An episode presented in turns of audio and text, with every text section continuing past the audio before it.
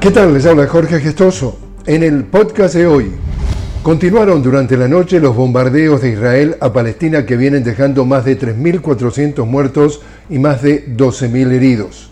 Durante la última jornada, unas 500 personas murieron luego que Israel lanzara un ataque aéreo contra el Hospital Bautista al norte del enclave palestino.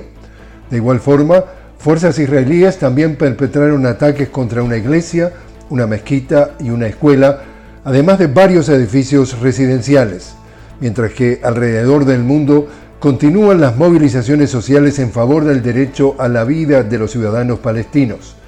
En Estados Unidos, manifestantes tomaron edificios del Capitolio para exigir el cese al fuego en el conflicto palestino-israelí, mientras que en Yemen, ciudadanos tomaron las calles de la capital, Sanaa, para exigir y expresar su solidaridad a la causa palestina.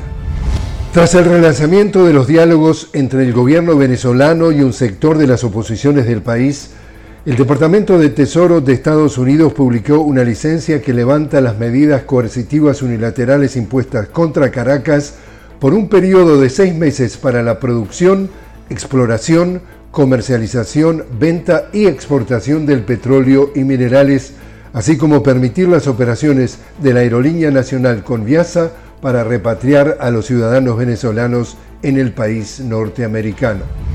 Y en Brasil, el Parlamento aprobó el informe final sobre el asalto a los tres poderes en Brasilia que pide imputar al expresidente Jair Bolsonaro por su participación en estos hechos golpistas del pasado 8 de enero.